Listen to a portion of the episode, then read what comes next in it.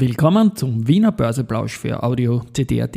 Heute ist Mittwoch, der 26. April 2023 und mein Name ist Christian Drastil. An meiner Haut lasse ich nur Wasser und CD. Heute gratuliere ich Mike Lillacher und habe den ersten parlamentarischen Mitrednerbeitrag im Podcast. Dies und mehr im Wiener Börseplausch mit dem Motto Market and Me. Hey, here's Market and Me, podcasting for Equity.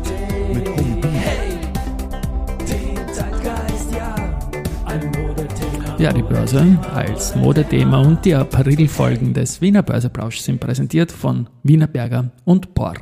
Ein Blick auf den Markt jetzt um 12.06 Uhr zeigt einen ATX von 3230 und 0,24 Punkten, ein Minus von 0,14 Prozent zu gestern, also relativ marginal diese ganze Sache. Auf der Gewinnerseite die Föstalpine mit plus 1,11 Prozent, dann die EVN plus 0,7 Prozent und der Verbund mit plus 0,61 Prozent. Auf der Verliererseite haben wir die Do Co. mit minus 1,7 Prozent, die Lenzing mit minus 1,4 Prozent und die BAWAG mit minus 1,2 Prozent. Rein von den Geldumsätzen her ist es so, dass die erste 10 Millionen hat, die OMV 7 Millionen und die BAWAG 5 Millionen. Also mal nicht so schlecht verglichen mit den Vortagen. Und ja, dann haben wir noch den Wow. Finaltag vom Semifinale im Aktienturnier. Und ja, ist eigentlich nur noch ein halber Tag. Und dafür führt momentan virtuell die BIG gegen die Unica und Wow. es führt Palfinger gegen die erste Gruppe. Am Abend wissen wir mehr und morgen und übermorgen wird dann das Finale gespielt. Keine Noch einen Jingle. Pause, Geschichte wird gemacht, CD voran. Ja, Börsegeschichte. Und zwar heute vor 22 Jahren ist Blue Bull an die Wiener Börse gegangen, ein Finanzportal, das Mike Lillacher Umfeld natürlich. Und der Mike, der hat an diesem 26.04. sowie an jedem 26.04. auch Geburtstag. Also das war damals ja kein Zufall, dass man das IPO von Blue Bull an Mikes Geburtstag gemacht hat. An dieser Stelle herzliche Gratulation und auch an Konstantin Klien, den Ex-CEO der Unica, der auch heute Geburtstag hat. Ich habe in den vergangenen Tagen relativ viel Politisches eingebaut. Die Marie Ringler war zu Gast, Ex-Politikerin. Im Börse People Podcast der Gerald Loacker, die Folge ist heute verlinkt und die dürfen da alle sehr gerne zu Wort kommen. Äh, So wie auch der Finanzminister Magnus Brunner, äh, der mir zugesagt hat, dass er immer wieder lose, exklusive äh, Wortspenden mailen wird und ich kann dann entscheiden, ob ich es bringe oder nicht. Und ich sage mal, na klar, bringe ich das und das Ganze sehr gerne. Und hier mal das erste Beispiel. Europa braucht in den nächsten Jahren zahlreiche gemeinsame Kraftanstrengungen. Und meine Aufgabe als Finanzminister ist es und bleibt es auch, die langfristige Budgetentwicklung im Auge zu behalten. Und deshalb fordere ich immer wieder eine Rückkehr zu einer nachhaltigen Budget- und Fiskalpolitik, vor allem auch von hochverschuldeten EU-Mitgliedstaaten. Es braucht in der Europäischen Union Regeln, die erstens die fiskalische Nachhaltigkeit sicherstellen, zweitens auch durchsetzbar sind und drittens transparent sind. Weil wir müssen neben der Bewältigung der momentanen Herausforderungen auch an die Zukunft denken und uns wieder finanzielle Polster auch für künftige Krisen aufbauen.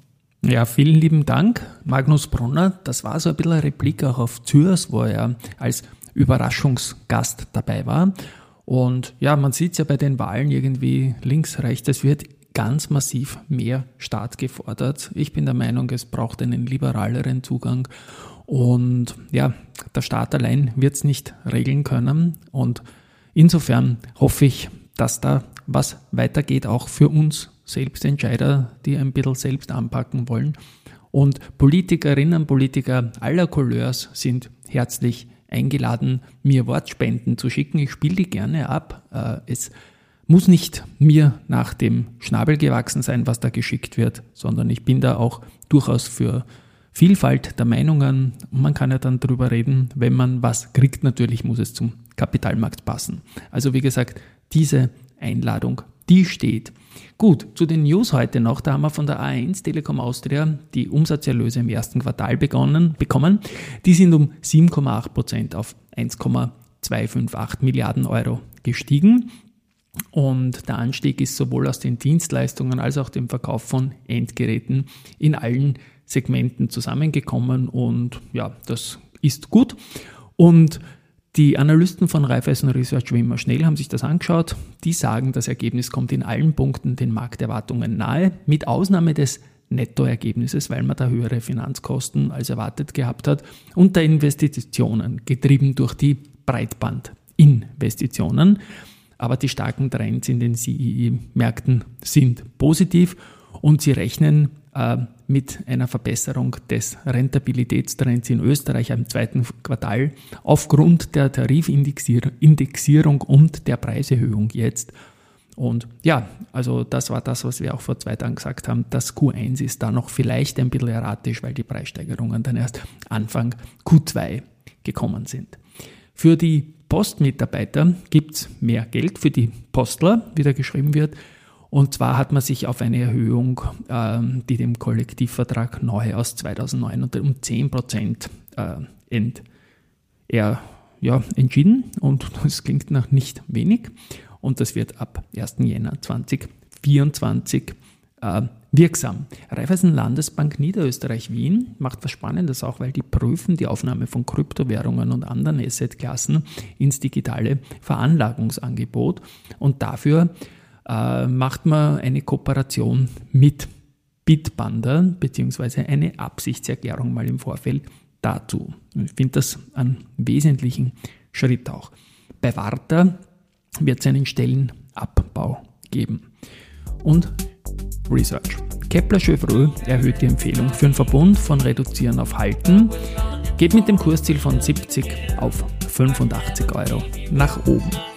Die Bader-Analysten äh, bestätigen die Kaufempfehlung für Meyer-Mellenhof, raten den Anlegern zur Geduld. Alster Research bestätigt die Kaufempfehlung für Meyer-Mellenhof ebenfalls, geht ein Kursziel von 185 auf 180 Euro nach unten und sagt dazu, jede Kursschwäche bietet eine gute Gelegenheit, sich in das Unternehmen mit nachgewiesener langfristiger Wertgenerierung einzukaufen. Also Sie sagen es nicht, das sage ich beide fucking dick. Und Bader bestätigt Reduce äh, und Kursziel 5,6 Euro für FACC. Da kommen jetzt in Kürze Zahlen dazu. Gut, in Kürze morgen gibt es dann mich wieder mit dem Wiener Börseplausch zum Mittag und dem Tagesgeschehen dann vom 27.04. Tschüss und Baba.